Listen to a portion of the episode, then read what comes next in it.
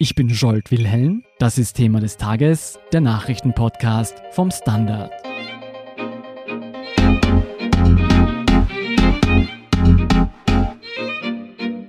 Die Fälle von Masernerkrankungen nehmen weltweit wieder zu. Auch Österreich ist laut Weltgesundheitsorganisation von diesem Negativtrend betroffen. Schuld an der Verbreitung der hoch ansteckenden Infektionskrankheit, zu wenige Menschen lassen sich und ihre Kinder dagegen impfen. Wieso Impfungen aber alternativlos sind und was der Staat unternehmen könnte, um die Bevölkerung besser zu schützen, erklären Gesundheitsredakteurin Karin Pollack und Innenpolitikredakteurin Marie-Therese Edjet. Hallo ihr beiden. Hallo. Hallo Scholt. Karin, wir haben es gehört, auch in Österreich kommt es wieder vermehrt zu Masernerkrankungen. Müssen wir uns Sorgen machen? Ich glaube schon, dass man sich Sorgen machen sollte, weil die WHO ist eine gewichtige Institution und dem neuesten Bericht zufolge sind 140.000 Menschen auf dieser Erde an Masern gestorben. Das sind 140.000 zu viel. Und es gibt ein paar Gründe, warum das auch besorgniserregend ist. Masern ist extrem ansteckend, fast zu 100 Prozent. Masern braucht eine hohe Durchimpfungsrate, damit alle geschützt sind.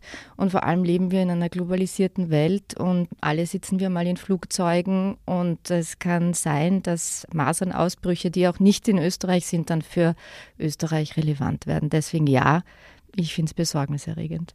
Wie wirken sich denn Masern aus bei den Erkrankten und wer ist vor allem betroffen? Betroffen sind immer die Allerschwächsten in einer Gesellschaft, die kleinen Kinder, die Alten, die Kranken. Aber das allein ist eigentlich nicht so relevant. Es ist einfach eine sehr schwere Erkrankung. Und wer das mal gesehen hat, wie Kinder da auch leiden und wie lichtempfindlich sie sind und wie lang das dauert, es ist einfach äh, vermeidbar. Und noch ein Argument, und das ist eigentlich noch viel wichtiger, ist, dass die Masern mit den Masern nicht vorbei sein müssen, sondern es gibt in einem von tausend Fällen eine Folgeerkrankung. Da greifen diese Viren das Immunsystem an und diese Leute sind für ihr ganzes Leben immungeschwächt. Und wenn das zu vermeiden ist, dann sollte man einfach alles machen und tun, damit man das vermeidet. Warum steigen denn auch in Österreich die Zahlen wieder an? Es gibt unterschiedliche Theorien. Eine der wichtigsten glaube ich, dass die meisten Menschen die Masern nicht mehr sehen. Wir leben in so einer scheinbar sicheren Welt und Krankheit ist jetzt sehr selten was Lebensbedrohendes.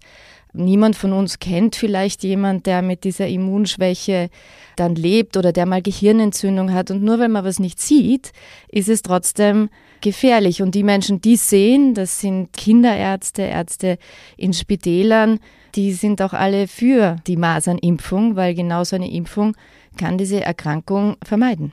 Und warum die Zahlen auch steigen, hat auch mit dem Internet zu tun. Das Internet als freies Forum ist für die Impfgegner eine wunderbare Spielwiese, immer wieder darauf zu pochen, dass die Impfung nicht wirkt oder schadet. Und in Wirklichkeit ist das eine sehr kleine Gruppe, aber durch die sozialen Medien nimmt die irrsinnig an Fahrt auf. Und alle jungen Erwachsenen googeln, wenn sie Entscheidungen treffen zur Gesundheit und dann werden sie verunsichert, weil sie sich einfach viel zu wenig über den Körper und das Immunsystem auskennen und dann genau solchen Argumenten glauben.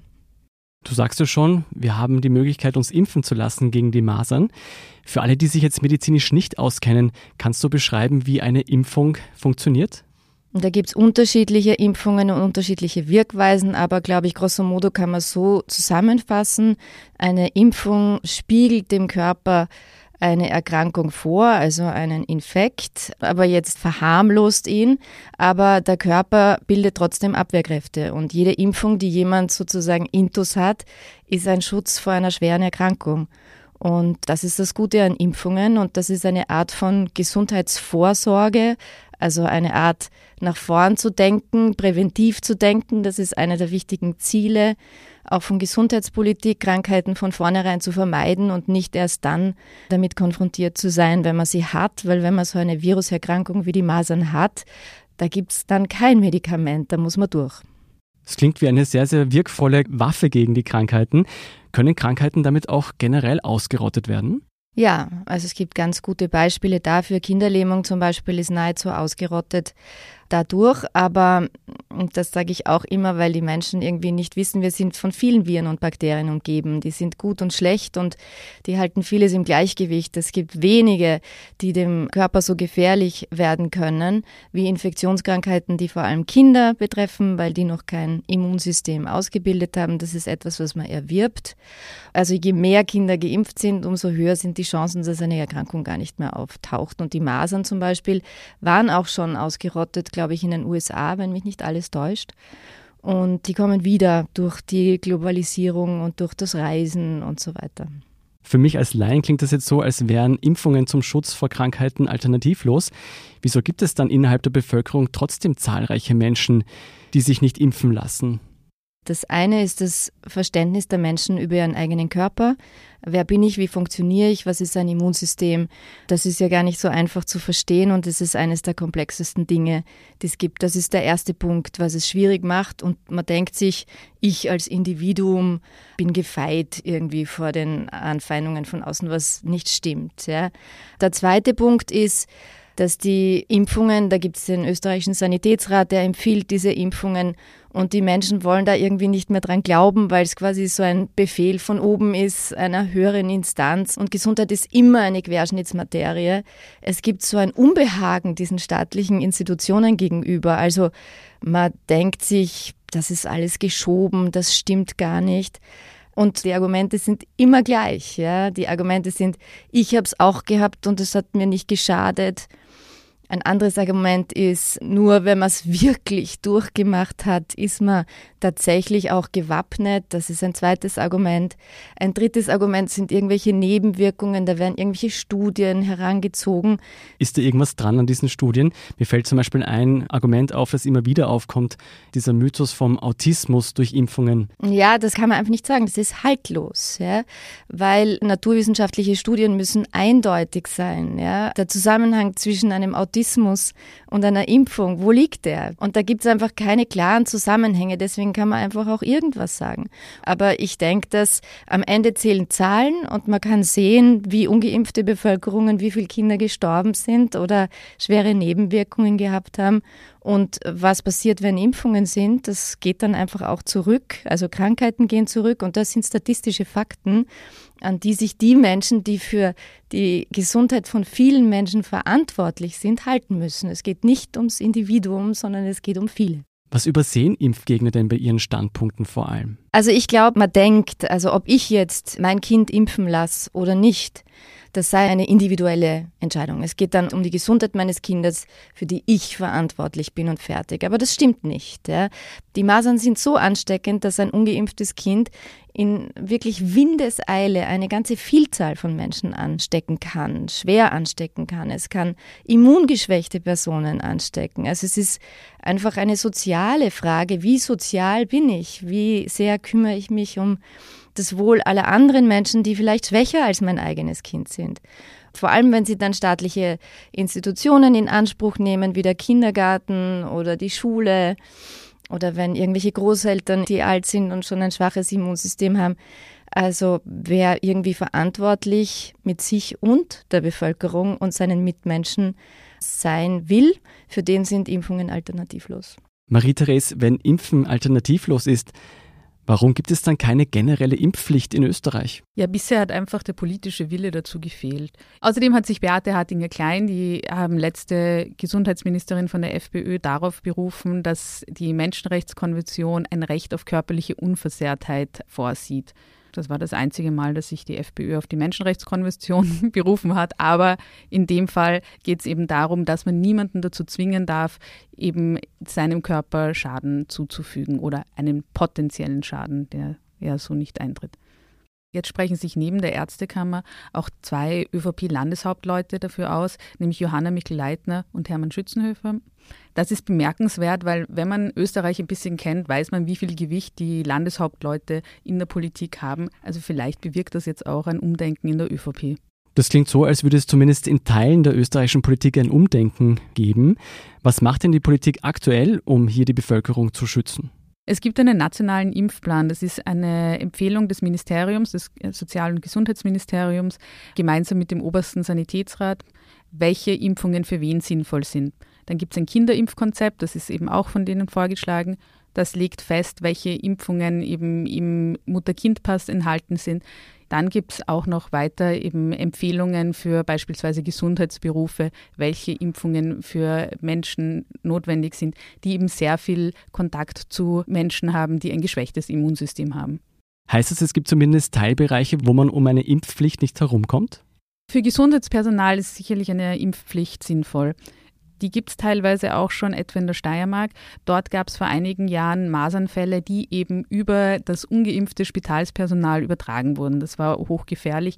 Dadurch, dass äh, Spitäler Ländersache sind, muss das da jedes Bundesland extra beschließen, welche Maßnahmen es setzt. Und die Steiermark hat sich eben für die Landeskrankenhäuser für eine Impfpflicht für Gesundheitsberufe ausgesprochen. Das ist jetzt so gestaltet, das trifft vor allem Leute, die neu eingestellt werden, die müssen einen Impfnachweis erbringen. Personen, die schon in den Landeskrankenhäusern arbeiten und nicht geimpft sind, werden dann in Bereiche versetzt, wo sie eben weniger Kontakt zu schwachen Patienten haben. Gibt es denn international Länder, die zeigen, wie man es besser machen könnte? Ja, beispielsweise in Europa gibt es neun Länder, die eine Impfpflicht eingeführt haben. Das hat aber auch immer wieder den Haken, also das hat man zuletzt in Italien und auch in Deutschland gesehen, dort wo eine Impfpflicht eingeführt wird, ist diese von massiven Protesten begleitet. Das heißt, die Debatten werden dann derart emotional geführt, dass das Ziel, was eigentlich erreicht werden soll, nämlich eine höhere Durchimpfungsquote zu erreichen, das wird dann verfehlt. Deswegen raten Experten dazu, eben von einer Impfpflicht abzukommen und auf andere Maßnahmen zu setzen. Welche Maßnahmen könnte der Staat denn beispielsweise ergreifen, um eine höhere Impfrate zu erzielen? Ja, auf der einen Seite gibt es eben diese Impfpflicht oder versteckten Impfpflicht, dass man eben sagt, man koppelt Leistungen wie Kinderbetreuungsgeld an bestimmte Ziele, die über den Mutter-Kind-Pass erreicht werden müssen, eben das die Erfüllung des Impfplans. Oder die zweite Möglichkeit wäre, dass man sagt, sobald ein Kind eine öffentliche Einrichtung besucht, wie eben Schule oder Kindergarten, muss es eben bestimmte Impfungen nachweisen. Hat halt die Kehrseite, dass bestimmte Menschen, die eben sehr vehemente Gegner sind, Strafen auf jeden Fall in Kauf nehmen. Das ist ihnen egal, weil das ihre Überzeugung ist. Und es gibt dann auch natürlich private Einrichtungen, Schulen, Kindergärten oder im Extremfall auch Homeschooling. Also man trifft nicht die Leute, die es treffen sollte.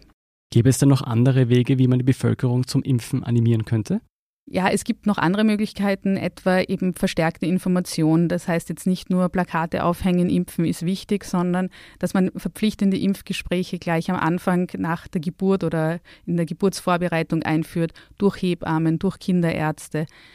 Dass es einen elektronischen Impfpass gibt, der funktioniert, von allen Ärzten abgerufen werden kann und dass es darüber auch ein Erinnerungssystem gibt. Also dass manche Impfungen müssen ja aufgefrischt werden. Wenn dann die Benachrichtigung eben über diesen Impfpass oder über die E-Card kommt, dass man auffrischen muss, dann ist das zielführend. Das ist so ein Nudging, dass man daran erinnert wird und das machen dann auch der Großteil der Leute. Und es ist auch sinnvoll, wenn diese Erinnerung auch an den Arzt geht, dass der, wenn er sieht, die Impfung wurde nicht gemacht, noch einmal nachfragt, warum wurde diese Impfung nicht gemacht. Siehst du denn Bewegung in der österreichischen Politik, dass eine dieser Maßnahmen umgesetzt werden könnte? Ja, eigentlich schon. Zumindest kommt jetzt dieser elektronische Impfpass. Allerdings hat die Übergangsministerin Brigitte Zafel auch schon vermehrt darauf hingewiesen, dass dieser elektronische Impfpass nur dann sinnvoll ist, wenn alle Ärzte darauf Zugriff haben. Derzeit müssen aber nicht alle Ärzte darauf Zugriff haben, weil Wahlärzte, die ja schon mehr sind als Kassenärzte in Österreich, die sind nicht verpflichtet, auf ELGA zuzugreifen. Das heißt, es ist nur dann sinnvoll, wenn wirklich jeder Arzt sehen kann, welche Impfungen sind vorhanden. Und dazu bräuchte es halt wirklich einen funktionierenden elektronischen Impfpass. Über eine elektronische Erinnerung würde ich mich jedenfalls freuen. Das würde mein Impfgedächtnis auffrischen. Vielen Dank, Karin Pollack und Marie-Therese Edjet, für euren Bericht. Gerne. Danke dir. Wir sind gleich zurück.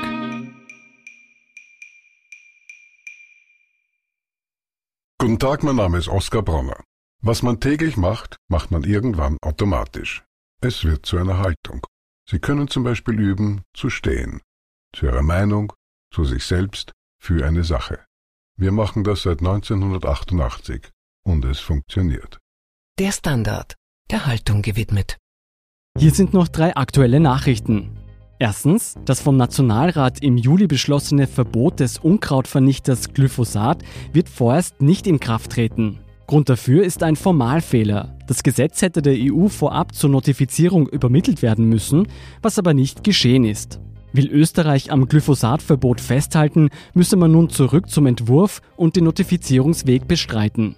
Zweitens, bei einem Vulkanausbruch in Neuseeland sind fünf Menschen getötet worden. Mehrere weitere wurden teils lebensgefährlich verletzt. Etwa 50 Menschen hatten sich zum Zeitpunkt des Ausbruchs auf White Island in der Nähe des Vulkans aufgehalten. 23 davon konnten in Sicherheit gebracht werden, die anderen gelten offiziell als vermisst. Drittens. Die Welt-Anti-Doping-Agentur hat im Skandal um manipulierte Daten aus dem Moskauer Kontrolllabor eine vier Jahre Sperre gegen Russland verhängt.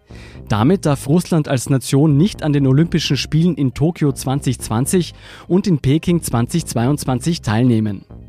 Zu all diesen Geschichten lesen Sie mehr auf der Standard.at.